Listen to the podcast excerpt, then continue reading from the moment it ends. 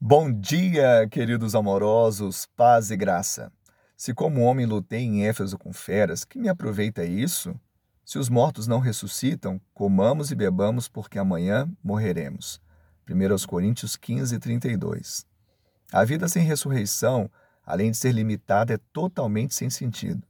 Por isso, muitos vivem de qualquer maneira, guiados pelos seus instintos mais básicos e sem propósito para a sua existência.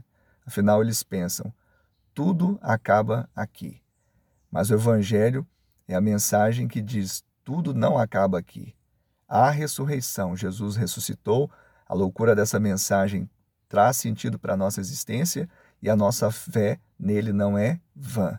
Creia. E se você crer, você vai ver a glória do Senhor, porque ele vive, nós podemos crer no amanhã. Que ele o abençoe e lhe dê vitória até que ele venha.